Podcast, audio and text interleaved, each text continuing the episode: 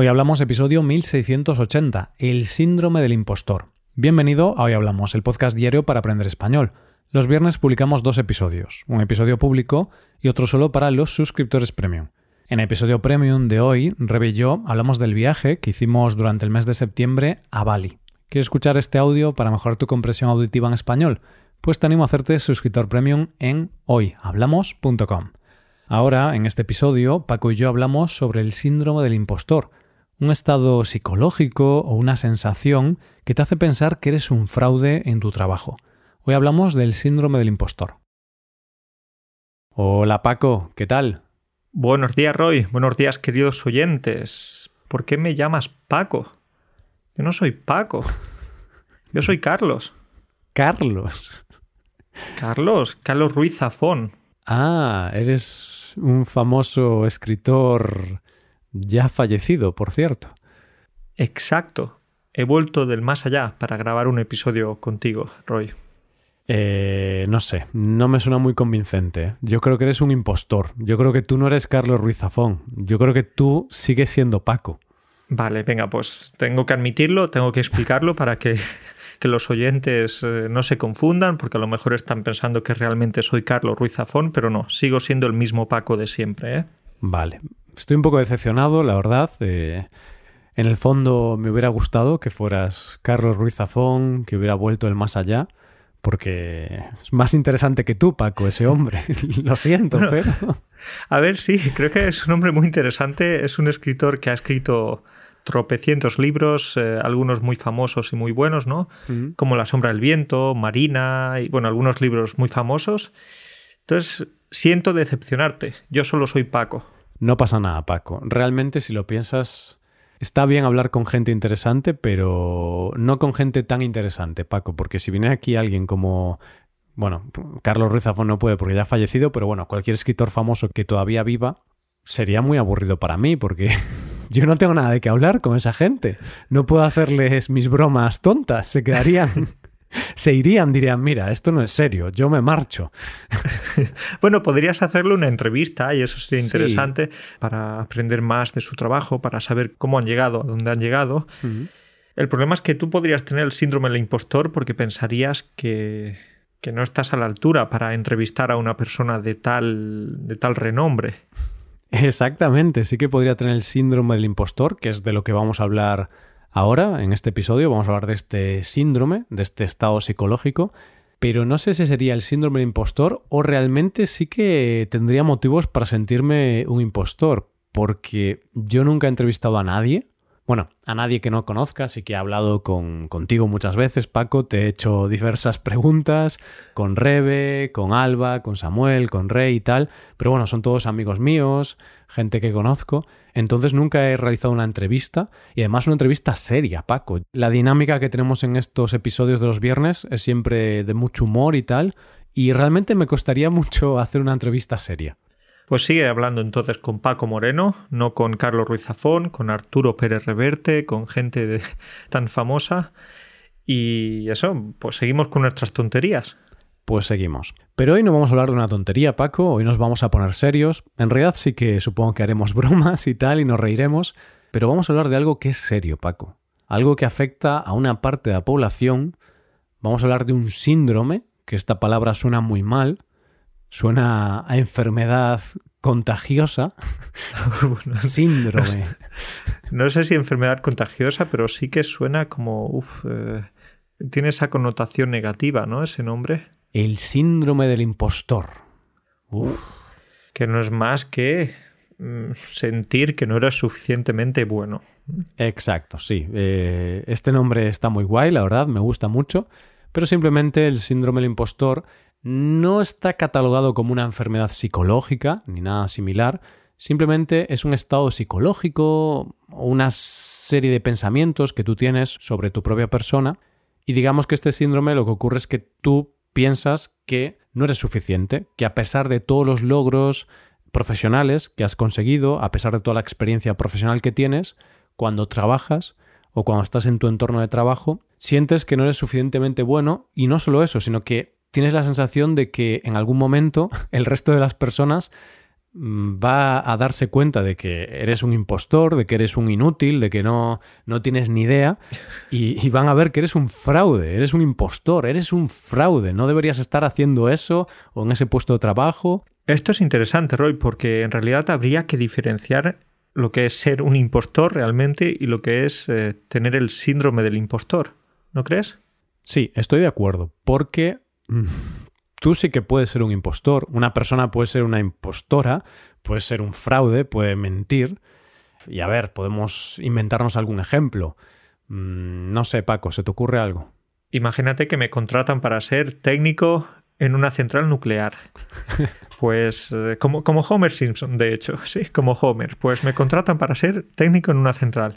Pues ahí sí que voy a ser un impostor total, porque no tengo ni idea de, y el problema no solo lo tendría yo porque no sabría qué hacer en esa central nuclear, sino que también lo tendría la persona que me hubiera contratado. tendría serios problemas, ¿no? Porque sería una persona de recursos humanos eh, sin, sin mucha idea. Claro, podrían pensar incluso que esa persona también es una impostora tampoco sabe de recursos humanos. Pero bueno, depende, Paco, porque si tú mentiste en tu currículum, pues a lo mejor, claro, eh, has hecho fraude, eres un impostor. Entonces, este es un buen ejemplo. Y además, tú tendrías un problema, tendría un problema la persona que te contrató y tendría un grave problema, pues, la población que viva a 30 kilómetros alrededor de esa central nuclear.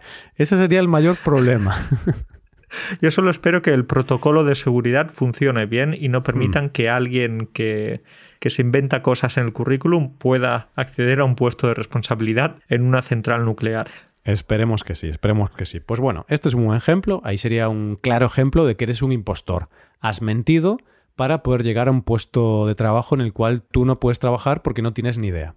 En cambio, si hablamos del síndrome del impostor, podemos poner un ejemplo de un electricista, por ejemplo, tú has estudiado el ciclo de electricista o incluso no has estudiado, imagínate, no has estudiado nada de electricista, pero quieres ser electricista, pero no sabes nada. Entonces vas a una empresa que son electricistas y dices, oye, yo quiero aprender a ser electricista, no sé nada, pero quiero que me enseñéis, voy a trabajar gratis los primeros meses. Entonces ellos te contratan y te enseñan, eres un aprendiz y te enseñan durante unos meses y luego poco a poco vas aprendiendo. Entonces ahí podrías tener el síndrome del impostor, porque a lo mejor llega un momento en el que has aprendido a hacer cosas de electricidad, pero sientes que todavía no vales, pero no eres un impostor, no eres un fraude, porque has aprendido poco a poco, al principio eras becario o no cobrabas nada, entonces sería un caso distinto. Y ahí sí que podría ocurrir que quizá nunca te sientas como con la capacitación adecuada para ser electricista porque no has estudiado, o a lo mejor piensas que no tienes suficiente experiencia, pero si sabes hacer el trabajo más o menos bien, no eres un impostor. Claro, porque nadie nace sabiendo, todo el mundo tiene que aprender el trabajo, el oficio, y hay que diferenciar entre una persona que está aprendiendo, que pasa por ese proceso natural, y otra que simplemente está fingiendo que sabe hacer ese trabajo y no le pregunta a nadie sobre cómo hacer ese trabajo, no pide ayuda. Hmm. Entonces es muy habitual que podamos sentir este síndrome del impostor cuando estamos empezando en una profesión porque sentimos que, que no somos válidos, que no valemos, que, que, todavía no tenemos la suficiente experiencia o conocimiento para, para hacer esto. Y podemos hablar de nuestro caso personal, de, tu caso y del mío, Paco. Cuando empezamos a dar clases de español, como al principio teníamos muy poquita experiencia y habíamos dado pocas clases con los estudiantes, y bueno, tú eras recién graduado en pedagogía, yo realmente nunca había estudiado para ser profesor de español, luego sí que hice un curso específico para capacitarme, pero claro, al principio, al no tener casi experiencia, pues te sientes un poco como un impostor porque, claro, nunca has dado una clase y realmente no sabes dar bien una clase porque todavía no tienes experiencia.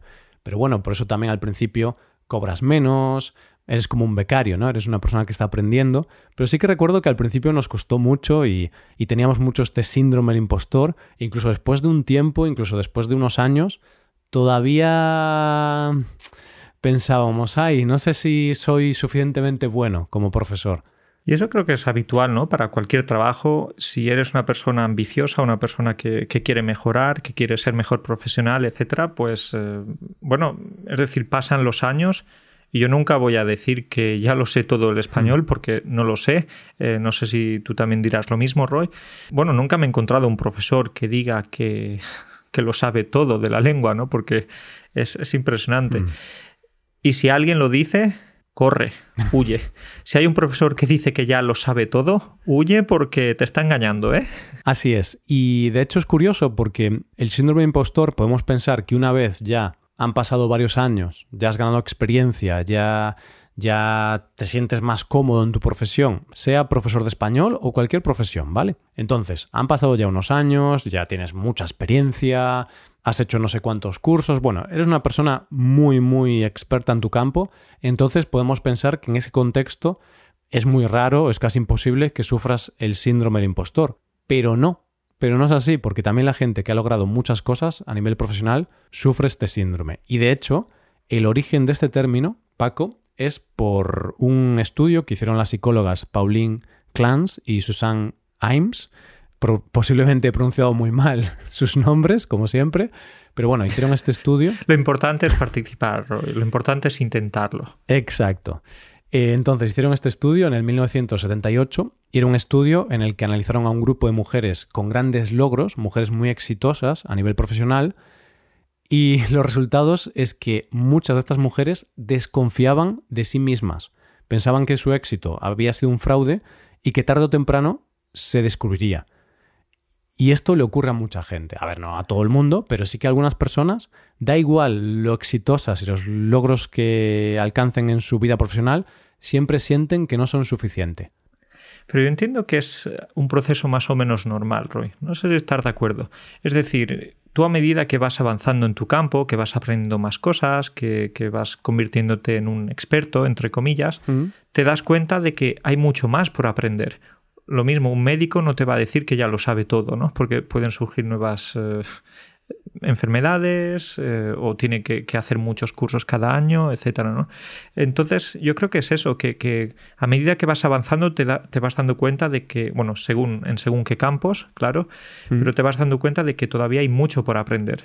Es muy interesante esto que comentas porque de hecho hay una cosa que está relacionada con el síndrome del impostor, que es un sesgo cognitivo que le llaman el efecto Dunning-Kruger, y es ese sesgo o, mm, esa percepción que tenemos que cuando una persona empieza a investigar o a estudiar un campo profesional, al principio, cuando empieza a aprender las primeras cosas, piensa que ya lo sabe todo, piensa que se ha vuelto muy experta porque, claro, descubre un nuevo campo de conocimiento, entonces empiezas a ver cosas, a aprender y dices, ¡buah! Ya lo sé todo. Pero cuando esa persona sigue estudiando más y sigue analizando más ese campo de conocimiento en profundidad, llega un momento en el que se da cuenta de que es muy amplio lo que se puede aprender, es muy complejo y entonces luego llega un momento en el que siente que no sabe nada.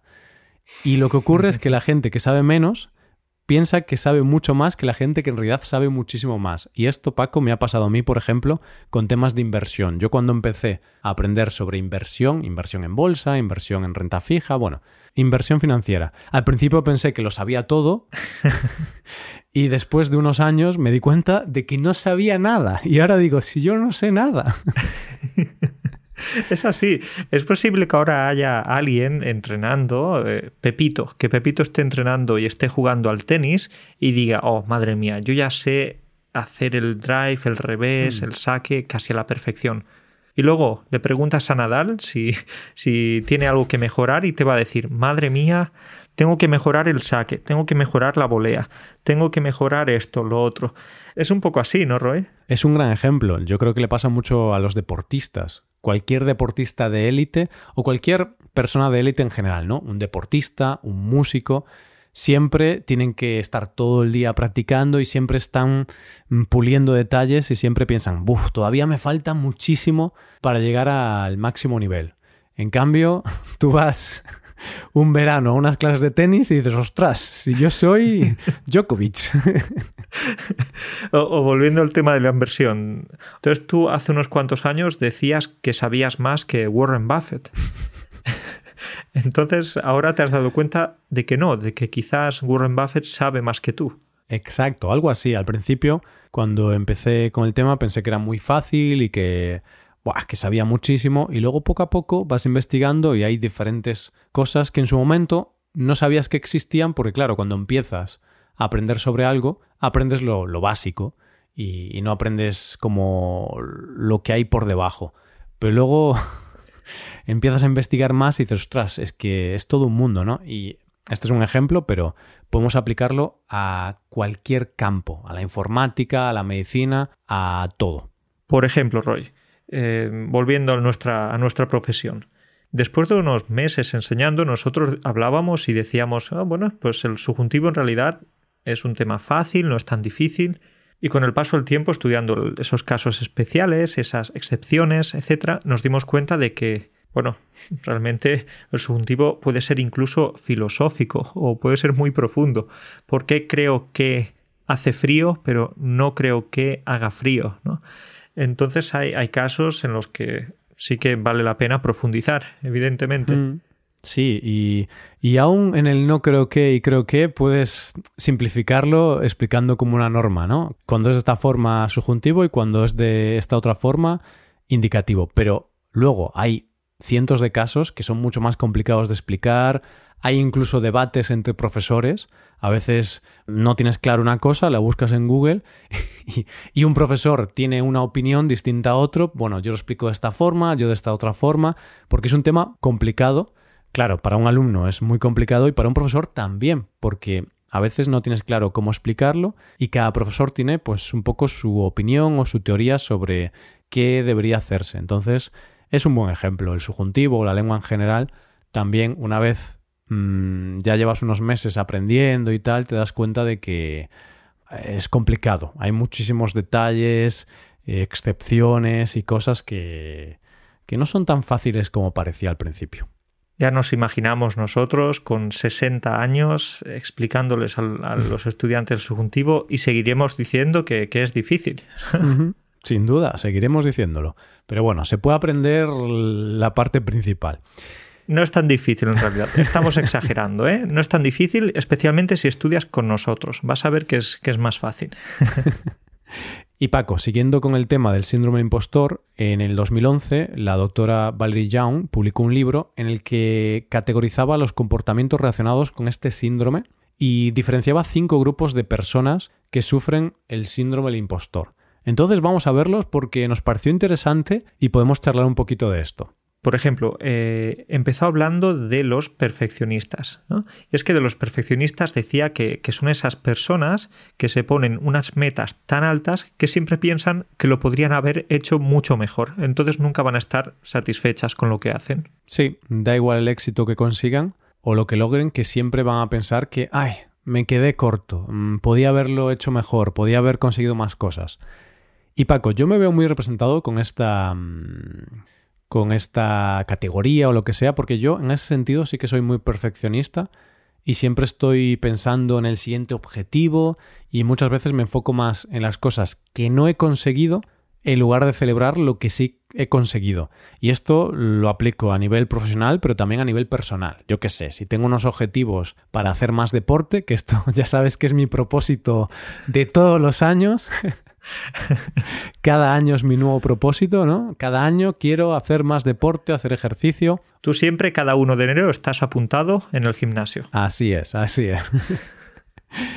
y entonces, aunque, por ejemplo, voy avanzando y cada vez hago más deporte, muchas veces mm, me enfoco en, ah, esta semana quería hacer deporte tres días y solo he hecho dos días deporte. No he logrado mis objetivos, no he cumplido lo que me había propuesto. Entonces me quedo con lo negativo. Cuando en realidad, si comparo con el año pasado, puedo pensar, bueno, he hecho el triple de deporte. ¿Sabes? He hecho mucho más deporte que el año pasado. Pero como no he conseguido eh, el éxito que yo quería, pues como soy perfeccionista en ese sentido, pues me siento mal y me siento un poco como un impostor. Pues entonces, Roy, tú eres ese tipo de personas que cuando van a una entrevista de trabajo, entonces la entrevistadora le pregunta, dime alguna cosa negativa que tengas. Y esa persona va a decir, soy perfeccionista. Entonces, ¿tú eres ese tipo de persona? Eh, no sé, he tenido muy pocas entrevistas en mi vida. Porque claro, es como, no sé por qué la gente dice que eso es negativo, es más positivo que negativo, ¿no? A ver, puede ser un poco negativo si eres demasiado perfeccionista sí que puede ser negativo porque puedes tener estados de desmotivación, como a mí me pasa a veces, ¿no? Que me pongo triste o desmotivado porque no he conseguido mis metas o mis objetivos cuando en realidad he avanzado bastante. Entonces es algo un poco negativo pensar de esta forma.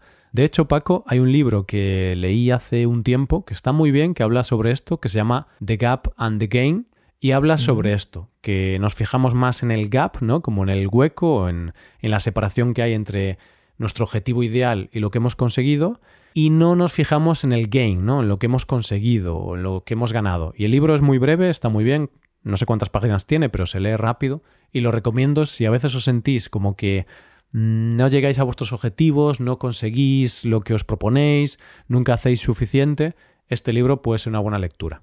Vale, Roy, pues eh, gracias por la recomendación. Voy a apuntarme yo también este libro en, mis futuros libros, esa pequeña lista que tengo de 500 libros, porque voy apuntando y apuntando. la lista sigue haciéndose más grande. Entonces, pero es un libro que recomiendas. Vale, sí. Entonces, este libro, Paco, te lo apuntas para leerlo en el 2033, ¿no? De acuerdo, eso es, eso es. Bueno, pues seguimos con esta categoría de comportamientos relacionados con el síndrome del impostor y el siguiente grupo de personas son los individualistas. Y estas son personas que rechazan la ayuda. Porque, por ejemplo, cuando están en su trabajo sienten que si piden ayuda a alguien, la gente va a pensar que no saben hacer su trabajo, que no valen para ese puesto de trabajo, entonces siempre actúan de forma individual, nunca piden ayuda, porque si piden esa ayuda sienten que son impostores. Claro, y no es porque sean arrogantes o porque no quieran aprender, simplemente porque piensan que va a ser algo malo eso de pedir ayuda, ¿no? Claro, ellos piensan, uy, si pido ayuda, van a pensar que no sé hacer mi trabajo, entonces no voy a pedir ayuda a nadie, a nadie. Y esto es un pensamiento mm, bastante limitante y bastante negativo, porque te va a evitar crecer en tu puesto de trabajo y hacer bien tu trabajo.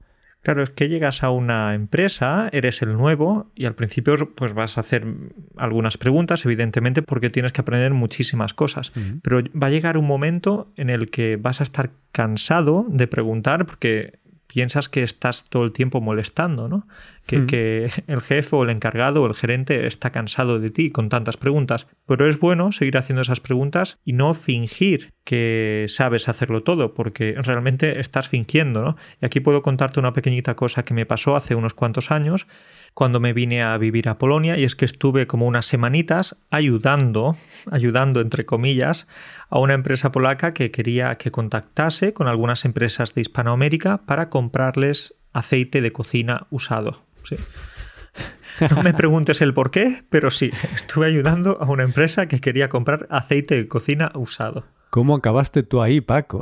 aceite de cocina usado, qué interesante. ¿Y para qué querían ese aceite de cocina usado? ¿En Polonia fríen las patatas con aceite de cocina de otros países? No, no, no. ya sabes, para los biocombustibles, el ah, biodiesel y todo esto, ¿no? vale, pues entonces llegué ahí, no tenía ni idea de lo que tenía que hacer Simplemente, bueno, tienes que contactar con empresas eh, para intentar comprarles ese aceite, estos son los parámetros por los que tienes que interesarte, etcétera. Yo estaba un poquito perdido, preguntaba y no me enteraba mucho, volví a preguntar y tampoco me enteraba mucho de lo que tenía que, hacer. Entonces empecé a, a, mirar por internet, a hacer como muchos ruidos con el ratón, muchos ruidos con el teclado, para que la jefa pudiera ver que estaba, que estaba haciendo algo, que estaba trabajando. vale, entonces fingías que estabas trabajando, porque no sabías muy bien qué hacer o cómo hacer tu trabajo. Roy, pues eh, lo intentaba, lo intentaba, pero viendo que mi trabajo no era muy efectivo y ya me daba vergüenza seguir preguntando, pues algunas veces clicaba demasiado en el ratón para, para mostrar que estaba siendo productivo.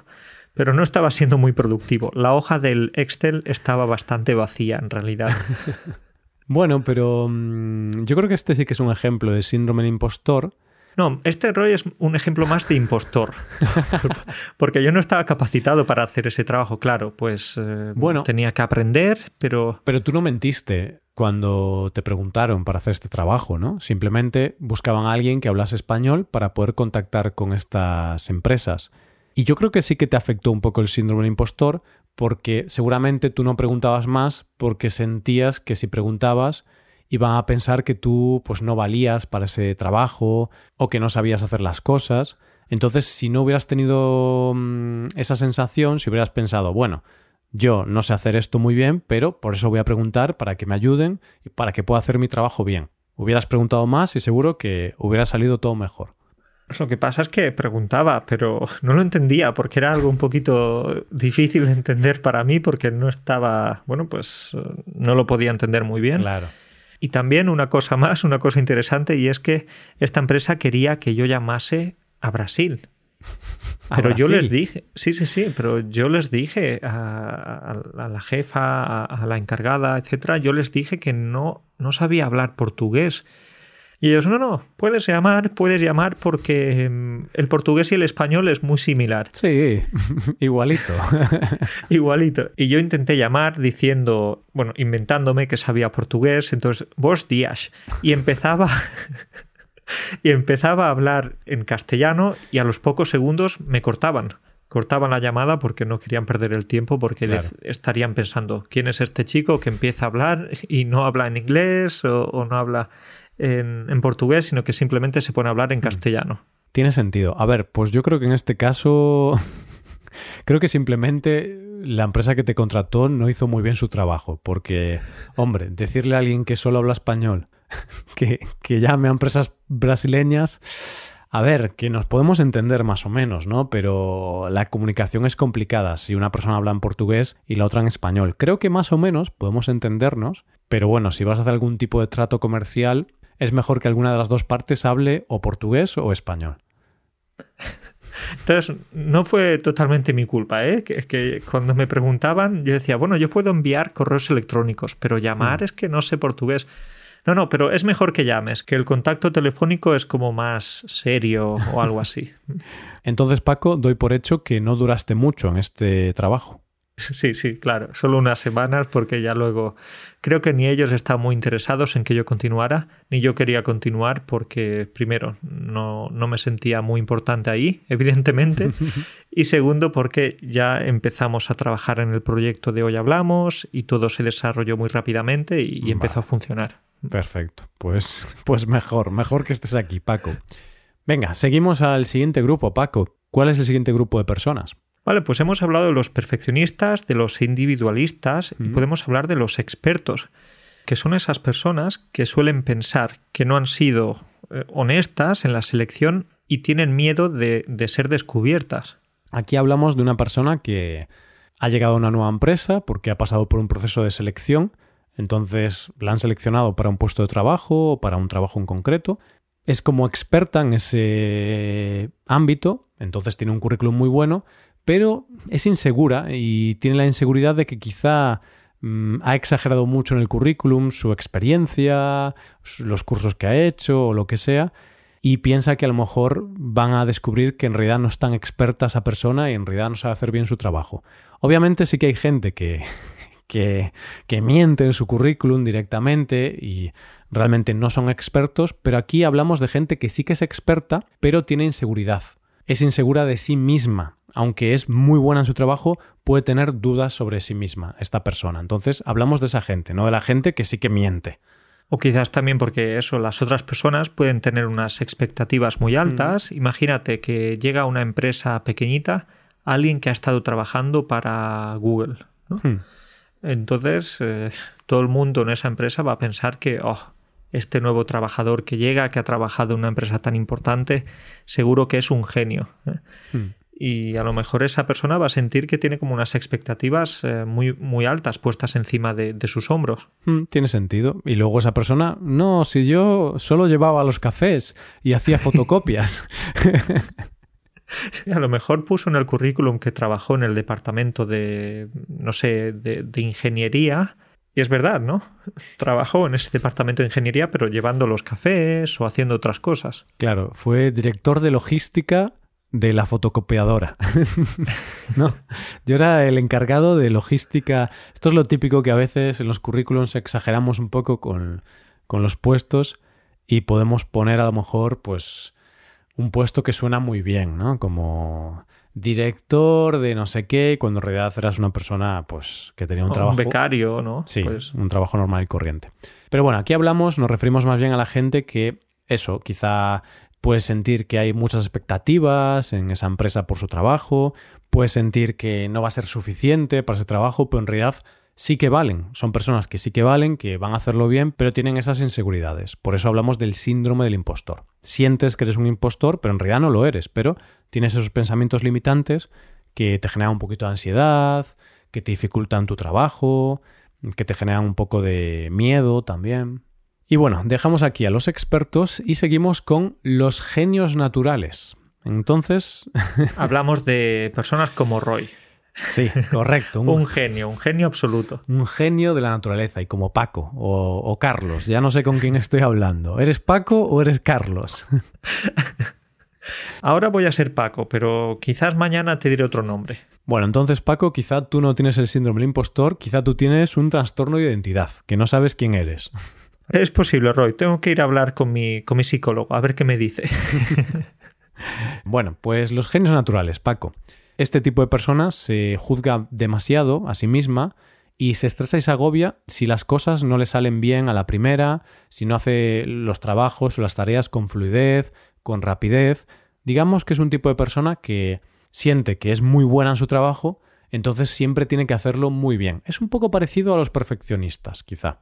Claro, pero quizás aquí eh, los genios naturales se van a centrar más en, hacerlo, como decías, ¿no? A la primera, en que le mm. salga bien desde el principio, no tanto en mejorar el resultado, sino en, en, hacerlo bien desde el principio. Y eso es lo que quizás les puede pasar, por ejemplo, a los, a los escritores, el famoso bloqueo del escritor. Esos escritores que, que tienen mucho éxito con un libro y luego se ponen a escribir su segundo libro y no pueden escribir ni siquiera la primera palabra de, ese libro porque están totalmente bloqueados. Exacto, y ahí pueden empezar a tener el síndrome del impostor y pueden comenzar a pensar que quizás su éxito fue suerte y pueden empezar a tener dudas de sus habilidades como escritores, en este caso, y pensar que, que, no van a ser capaces de hacer un nuevo libro. Y ahí ya el bloqueo es muy grande porque son como pensamientos que se retroalimentan estás bloqueado porque tienes estas dudas, entonces no puedes escribir y como estás semanas o meses sin escribir, las dudas aumentan porque estás viendo que efectivamente eres un fraude, no puedes escribir.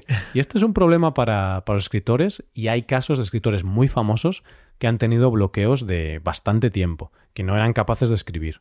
Exacto, y a lo mejor algunos de ellos van a intentar, no sé, pues inspirarse yéndose a la playa o haciendo cosas extrañas. No sé qué escritor eh, para intentar inspirarse se ponía boca abajo. Sí, u otro se quedaba desnudo. No sé, había algunas historias de bloqueos de escritores, pero vale, si alguien ha escrito un muy buen libro y luego no puede escribir el segundo libro, no es que sea un fraude como escritor, simplemente que le falta inspiración, ¿no? Porque si alguien escribe un buen libro, sabe escribir. Sí, está demostrado que sabe escribir y... Hombre, es difícil que sea suerte que escribas un libro de 400 páginas y que sea una obra de arte y que sea suerte, ¿no? No, he tenido suerte. Yo he empezado aquí a, a teclear y no sé, he tenido mucha suerte. Y entonces este es este tipo de persona, ¿no? Los genios naturales que como mm, sienten que lo hacen todo muy bien o que tienen un don o un talento, cuando no les sale a la primera, cuando las cosas no surgen con fluidez, se frustran mucho, se estresan mucho, se agobian y entonces aquí entra el bloqueo, la frustración, la desmotivación y bueno, todo muy negativo. Pues Roy, ¿qué te parece si pasamos a hablar ahora de la última categoría? Y es que podemos hablar de los superhumanos. No vamos a hablar de Superman, de Batman, no, no, no. Hablamos de los superhumanos, que son esas personas que se presionan para trabajar más duro, para dar la talla, incluso si eso puede ser algo negativo para su salud mental o sus relaciones sociales. Aquí hablamos de esas personas que sienten que deben trabajar mucho, que deben mm, mostrar esa imagen de persona que trabaja muchísimo, que se esfuerza al máximo para demostrar su valía. Y sienten que si no trabajan todo lo que puedan, todas las horas que puedan, la gente o los compañeros de su empresa van a pensar que no valen para ese puesto de trabajo. Entonces, esto suele ocurrir en empresas muy importantes, quizá ocurre en consultoras, que es muy famoso esto de gente que trabaja en Deloitte, por ejemplo, que tienen que trabajar jornadas eh, muy grandes, pero también puede ocurrir en otras empresas, a lo mejor tú tienes un puesto de responsabilidad y sientes que si tú no estás ahí trabajando muy duro, van a pensar que tú no vales para ese puesto. Es esa persona, ese trabajador que se lleva el trabajo a casa o, se lleva la almohada a la oficina, ¿no? es porque quiere mostrarle al jefe que, que puede trabajar mucho y no porque quiera presumir o porque quiera demostrar que es el mejor trabajador de la empresa, simplemente quizás es por esa inseguridad, ¿no? Hmm. Sí, porque luego sí que hay otras personas que trabajan mucho porque quieren ascender dentro de la empresa o porque en su empresa se valora mucho que la gente trabaje muy duro y que trabaje más horas de las que tiene que trabajar. Entonces, eso es diferente. Aquí cuando hablamos del síndrome del impostor, hablamos de personas con inseguridad sobre su valía. Y entonces, en este caso, este grupo de personas trabajan muy duro y muchas horas porque tienen esa inseguridad de que si no hacen eso, la gente va a pensar que no valen para ese trabajo. Entonces hablamos de este tipo de persona, ¿vale? Luego sí que hay mucha gente que tiene que trabajar muchas horas porque en su empresa es lo que se valora, otros porque quieren caer bien al jefe, bueno, por lo que sea. Pero aquí hablamos de la inseguridad. Roy, pues fíjate, qué grandes analistas somos, psicólogos, sociólogos. Es impresionante. Todo, qué, análisis, ¿eh? Zoólogos, todo, todo. no tenemos el síndrome del impostor nosotros, ¿no? Que hemos estado hablando de todo. La verdad es que no. ¿eh? Bueno, a veces sí que lo tenemos. Claro, hay diferentes categorías, como hemos visto, pero bueno, yo sí que a veces me veo reflejado en la categoría de perfeccionista y también en la categoría de genio natural. No porque yo me considere un genio natural, sino porque yo sí que me juzgo mucho a mí mismo y me estreso mucho y me agobio cuando las cosas no me salen rápidas, fluidas, cuando no me sale a la primera, ¿no? Si estoy grabando un episodio, un podcast y me estoy trabando y no me sale bien, me frustro mucho, me enfado y, bueno, me afecta un poquito. Entonces, yo creo que casi todos podemos vernos reflejados en alguna de estas categorías. Por supuesto que sí, por supuesto que sí, Roy, y te voy a recomendar si te pasa eso, que te compres un saco de boxeo y así podrás darle, darle unos buenos puñetazos a este saco y, así no te vas a frustrar. Vale, me parece un buen consejo para liberar mi frustración y mi ira. También puedo ir al psicólogo, es otro consejo quizá más adecuado, un poco más caro, pero más adecuado, diría yo. Creo que sí, creo que sí. Bueno, Paco, pues un placer, como siempre, grabar contigo. La verdad no hemos hablado de cómo superar esto del síndrome de impostor, pero bueno, eso ya para otro día lo hablamos. Eso ya para otro día o para otra persona más adecuada que, que nosotros. No, no, ¿eh? Paco, no, no te sientas impostor, hombre. Aquí somos psicólogos. Exacto, somos de todo, no solo psicólogos, sociólogos, eh, psiquiatras, lo que quieras. Lo que quieras. Entonces, bueno, para el síndrome impostor, un ibuprofeno cada ocho horas y ya está. Porque yo soy médico también. Bueno, Paco, hablamos la semana que viene. Cuídate mucho. Venga, un abrazo para ti y para todos. Hasta luego.